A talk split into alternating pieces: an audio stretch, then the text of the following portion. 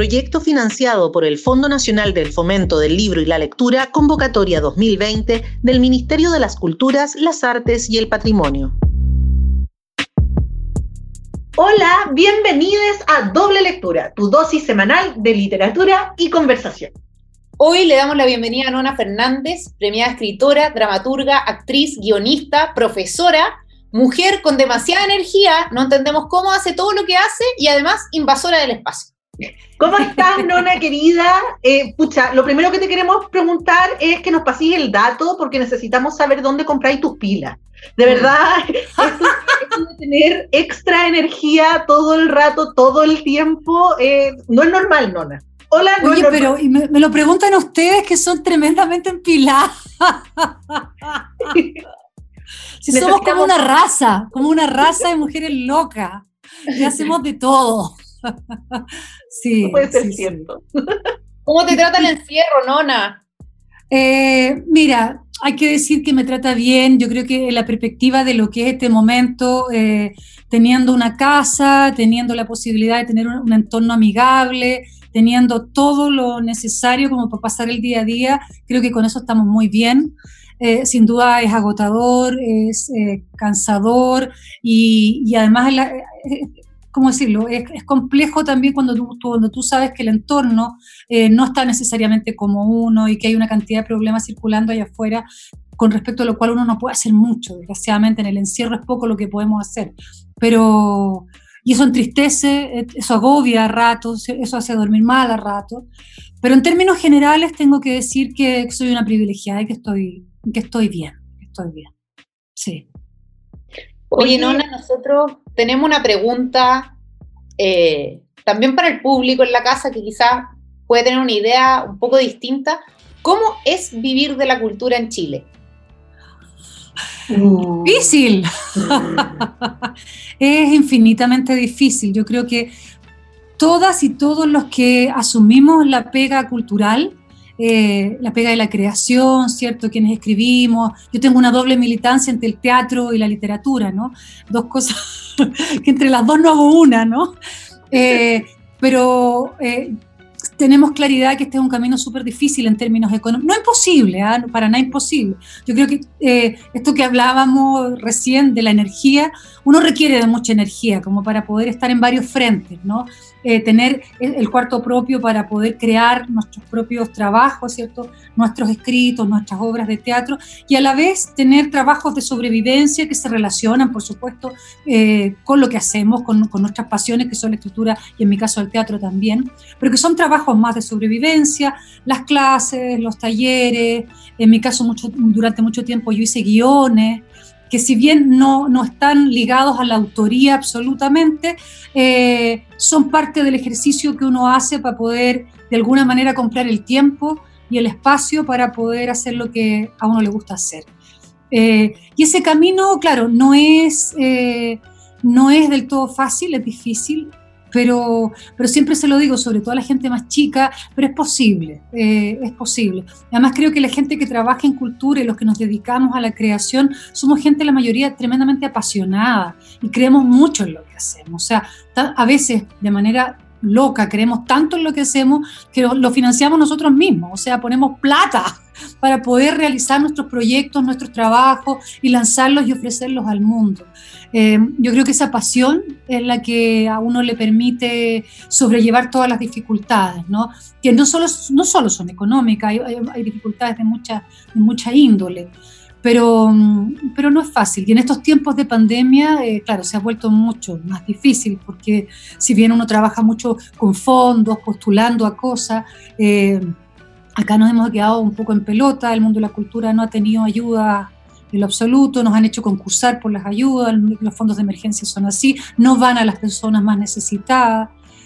Y nada, es, eh, es difícil, pero lo interesante y lo bonito siempre es que uno se encuentra un poco lo que decía recién, eh, somos una raza, somos una especie de gran familia y nos identificamos y nos apoyamos, y si bien muchas veces también tenemos diferencias, eh, nos apoyamos, nos sostenemos de alguna u otra manera entre todas y todos ese, ese pago no remunerado que finalmente nos hace también al alma, ¿no es cierto? Y que nos hace, nos hace seguir compartiendo y seguir insistiendo en, existir desde acá. Sí, por eh, supuesto. Y también entendiendo que, que, también tenemos que cambiar ese paradigma. O sea, somos trabajadoras y trabajadores de la cultura y merecemos todos los derechos que cualquier trabajador tiene y todas las remuneraciones que cualquier trabajador y trabajadora tienen. Y yo creo que también ese es una especie de cambio de switch que nosotras y nosotros tenemos que hacer, eh, exigir. Eh, que dejar de trabajar gratis, eh, poder eh, tarifar bien nuestro trabajo de manera equitativa. No se trata de ser mercantilista, sino que de, manera equitativa uno da y uno recibe, es el flujo vital, ¿no? Así debiese ser. Y claro, hay, hay conceptos románticos eh, que, que para, para, nosotros los que trabajamos en el área de la cultura eh, no, no manejamos, pues, como las indemnizaciones, eso, el mes de aviso, eh, que te paguen la FP o la salud, o, no, esas cosas son como una nebulosa hermosa. claro, muchas veces se trabaja sin contrato, informalmente también. Claro, muy informal. Mm. Mm. Nona, tú vienes del mundo del teatro, tienes esta doble militancia desde el, desde el teatro y desde la literatura. Queremos saber cómo llegas a la narrativa, a la narrativa y cómo mm. haces ese salto, ¿cachai? Es ese traslape de, material creativo. ¿Y eh, qué tomas de cada uno? ¿Qué tomas del teatro y qué tomas de la literatura? Mira, sabes que, eh, claro, yo fui formada eh, en la escuela de teatro, o sea, yo soy una actriz de formación. por lo tanto, por ejemplo, la escritura dramatúrgica a mí me costó mucho hacerla o atreverme a hacerla porque había sido, porque estudié con los grandes maestros y las grandes maestras. Sin embargo, la literatura para mí siempre fue un espacio muy lúdico y gozoso y muy personal de expresión, eh, porque nunca, nunca, nunca, nunca la estudié, nunca, yo no, tengo formación eh, literaria en términos de que no estudié literatura, tampoco estudié en ninguna carrera, bueno, cuando yo, cuando yo me inicié no existían lo, como, la carrera que tiene el UDP, ¿cómo se llama? De, de escritura creativa, no existía eso. Eh, y simplemente la escritura se ejercía con la pura voluntad de, entrar en ese territorio. Fui muy buena lectora cuando niña, mucho, mejor que ahora, mucho más desprejuiciada, disfrutaba todo. Eh, y en algún minuto me gustó, me gustó estar al otro lado, me gustó de alguna u otra manera ejercer ese ejercicio eh, escritural.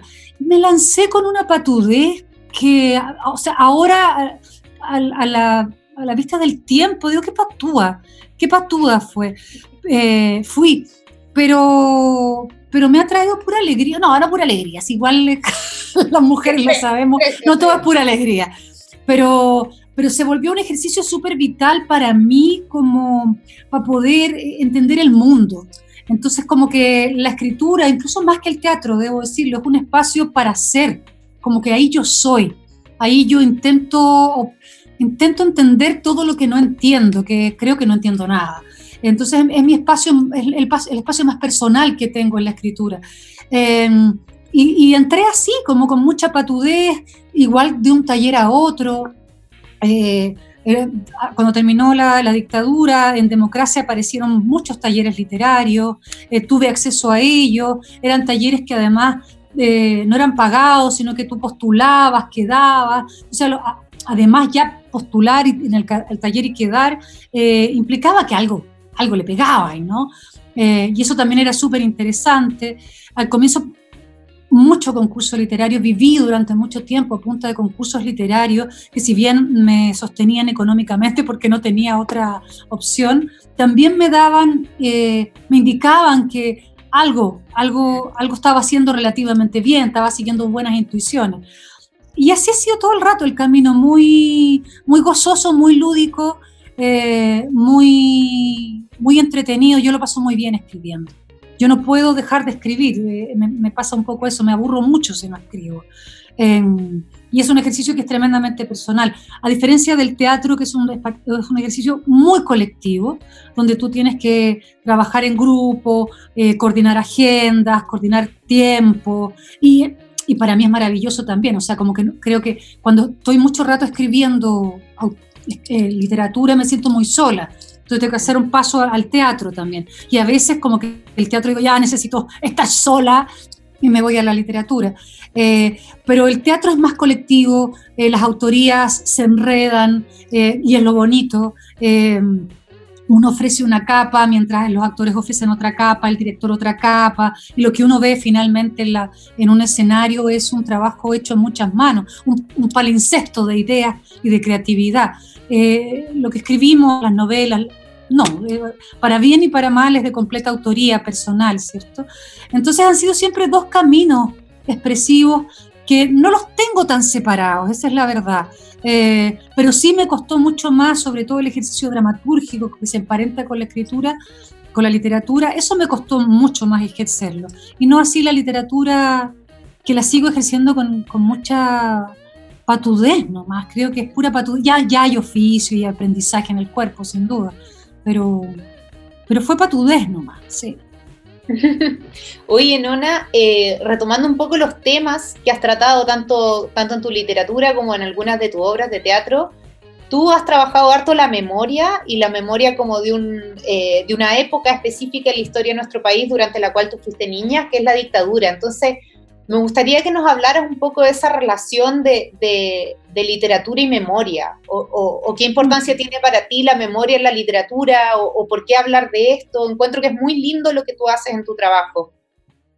Mira, eh, efectivamente, claro, creo que todo lo que he escrito eh, está involucrado y enredado con la memoria y sobre todo con la memoria reciente de Chile, porque fue el momento en que yo salí al mundo y yo me hice persona, ¿no? Eh, fui criada en dictadura, mi adolescencia fue en dictadura y mi primera juventud, por lo tanto, estas épocas son épocas fundamentales en cualquier persona, eh, no solamente en quienes escribimos, sin duda. Eh, y para mí lo fueron, y además, claro, en una época enrarecida. Recién les decía que para mí la escritura tiene que ver con, cómo entender el mundo, con cómo eh, sujetar el mundo y tratar de darle un sentido, ¿no? Y esa época para mí fue una época muy efervescente porque vivía en un escenario meridianamente politizado, o sea, yo no era una niña que no tuviera idea de lo que estaba pasando. Eh, eh, lo sabíamos, de hecho era muy difícil no saberlo todavía, yo no entiendo que haya gente que dice que no sabía, con 13 años yo lo sabía, eh, pero no lo entendíamos del todo, ¿no? Eh, los adultos nos protegían, no existía toda la información, eh, y fue como una época muy enigmática para mí, que cuando comencé a escribir apareció naturalmente, porque era como el gran vacío de, de, de querer tener esas respuestas que nunca habían llegado y entender que también la única que podía salir a la cacería de esas respuestas era yo. Y la literatura apareció como una forma de hacerlo como una forma de convocar esos años, de reflexionarlos, de pensarlos, de ir a la fuente. Eh, mi trabajo también tiene mucho de archivos, de investigación, de ir a la fuente, de ir a la biblioteca, de, convocar revistas antiguas, crónicas antiguas, eh, de investigar historias que no están también en la historia oficial, que no han sido escritas por la historia oficial. Eh, y eso se volvió como un camino muy largo, porque un libro llevó al otro, el otro al otro, estaba en esta investigación y aparecía una puerta hacia otro lugar. Y he estado en eso hasta el día de hoy, esa es la verdad, como una cosa bien obsesiva, la verdad. Eh, pero que ha tenido por objetivo inicialmente darme yo una respuesta y luego comencé a entender más, uno, uno se va formando más como escritora también y entiendes también que ahí hay un espacio no solamente para darte una respuesta a ti, sino que para proponer la reflexión al resto, para fijar también historias eh, que no están fijadas, como les decía recién, para tener esta idea de que quizá si alguien lo lee puede entender que eso no es bueno repetirlo. Eh, y para, y, para poder aportar sobre todo al presente. Mis libros no están instalados en un espacio como de nostalgia o de recuerdos, sino que es desde el presente, siempre con esta idea de activar los recuerdos y de hacerlos dialogar con, con el desacomodo del presente, ¿no? con, con, la realidad que no, me, que no me gusta, porque creo, y es así, que desgraciadamente todos los grandes problemas de nuestra sociedad están anclados, están anclados en ese tiempo el 18 de octubre creo que lo ha dejado de manifiesto. Todos los problemas que tenemos se han tejido en, esos años. No hemos, creo que de alguna u otra manera yo tenía la intuición cuando escribía de que no habíamos salido de ahí y creo que, creo que no hemos salido de ahí. Eh, y los libros míos han dejado como un testimonio de eso, un, aporte a, no sé, al gran palincesto que vamos construyendo entre todas con nuestras versiones, ¿no? Sí, pues finalmente esto de la, de la escritura es memoria, se plasma y se hace realidad y concreción, eh, no solo en tu literatura, sino que hay una transversalidad desde la literatura contemporánea con los aportes de cada uno, porque finalmente la literatura hace una dinámica de espejo, ¿verdad? Sí. Yo te leo y me leo, me entiendo, me veo.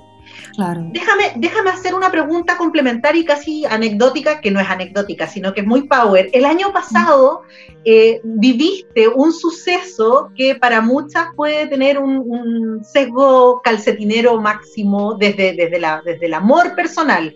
La Patti Smith te llamó ah. al escenario, te saludó, te abrazó en la Universidad Diego Portal. Esta tremenda mm. rockera punk reconocida a nivel mundial eh, distingue tu literatura y te honra eh, en este reconocimiento recíproco, recíproco mm. desde este espejo también. ¿Qué te pasó con eso? ¿Qué te pasó con la llamada de la patricia? Sabes que yo creo, chiquillas, que todavía no entiendo lo que me pasó, porque fue súper inesperado. Eh, fue muy bonito. Es como, creo que de los grandes regalos que he recibido a partir de, la escritura, ese minuto es uno no por el reconocimiento público, porque igual es súper loco, así como de pronto que te llamen, sino que eh, es como ella siempre ha sido para mí un referente y una, y una personalidad a la que yo admiro.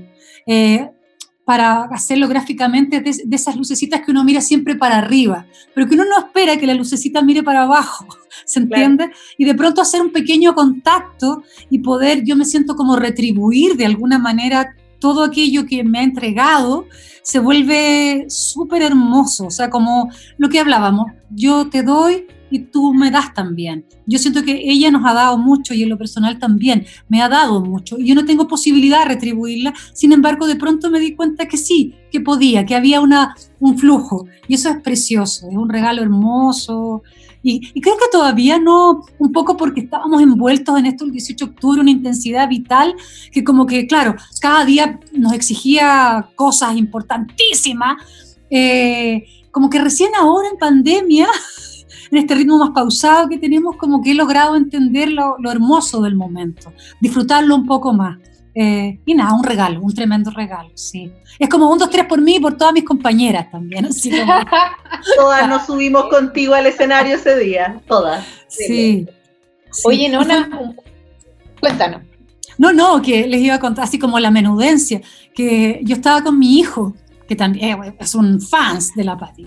Entonces estábamos ahí en un rinconcito y cuando ella empieza a pedir que yo suba, yo empecé, no, no, qué vergüenza. Y el Dante empezó a, ya, vos, no, vos tenés que me empezó a empujar. Fue muy ridículo, fue muy ridículo. Excelente. Qué bueno. Oye, Nona, un poco para ir cerrando, porque la verdad es que estos 20 minutos se nos fueron, pero volando. Recomiéndale un libro para la gente que está en la casa, un libro para esta cuarentena. Un libro, uy, he leído tantos libros fantásticos. Mira, acabo, mira, aquí tengo algunos libros que podría yo eh, no, pero este libro que yo creo que no, no. Lo, lo quiero recomendar igual, Los muertos indóciles, lo sacó La mujer rota, es de una autora que yo admiro pero profundamente, que es la Cristina Rivera Garza. Son ensayos eh, fantásticos que ella escribió durante mucho tiempo en una columna que tenía, luego los repasó y los metió aquí. Habla mucho sobre la violencia mexicana y también habla mucho de literatura. Eh, lo, lo, súper recomiendo, lo tenía acá al lado, es, como lo que voy a hacer ahora después de cortarles, eh, leerlo. Eh, creo que podríamos aprovechar la instancia de recomendar en términos generales, más que libros, la obra de tres autoras maravillosas que están postulando el Premio Nacional de Literatura, de Poesía, la Rosa Betty Muñoz, gran autora del sur, eh, la Carmen Berenguer, tremenda, potentísima, y la Elvira Hernández, a quien yo amo profundamente. Cualquier libro de cualquiera de ellas tres es un gran regalo para leer, sobre no sé, a mí me pasa que en, esto, en esta circunstancia he leído mucha poesía, como uno anda un poco desconcentrado, la poesía me ayuda como a, a bajar, se lee de a dosis pequeñas también, así que cualquier, cualquiera de esas tres autoras muy, muy recomendadas. Muchísimas gracias, Nona, por habernos acompañado hoy día. El maldito reloj que se nos pone encima otra vez nos ha jugado en contra y eh, desde doble lectura nos juega en contra por última vez en este ciclo al menos. Nosotros quisiéramos dejar los invitados para un próximo ciclo, pero eso solo el destino lo dirá. Con esto hacemos un cierre de oro. Ha sido realmente un placer generar esta dinámica de conversación con 10 autoras sumamente potentes y ya nos veremos en una próxima oportunidad. Somos Eva Devia y Carolina Brown y esto ha sido doble lectura. Muchas gracias. Muchas gracias, Nona. Chao. Gracias a ustedes. Chao.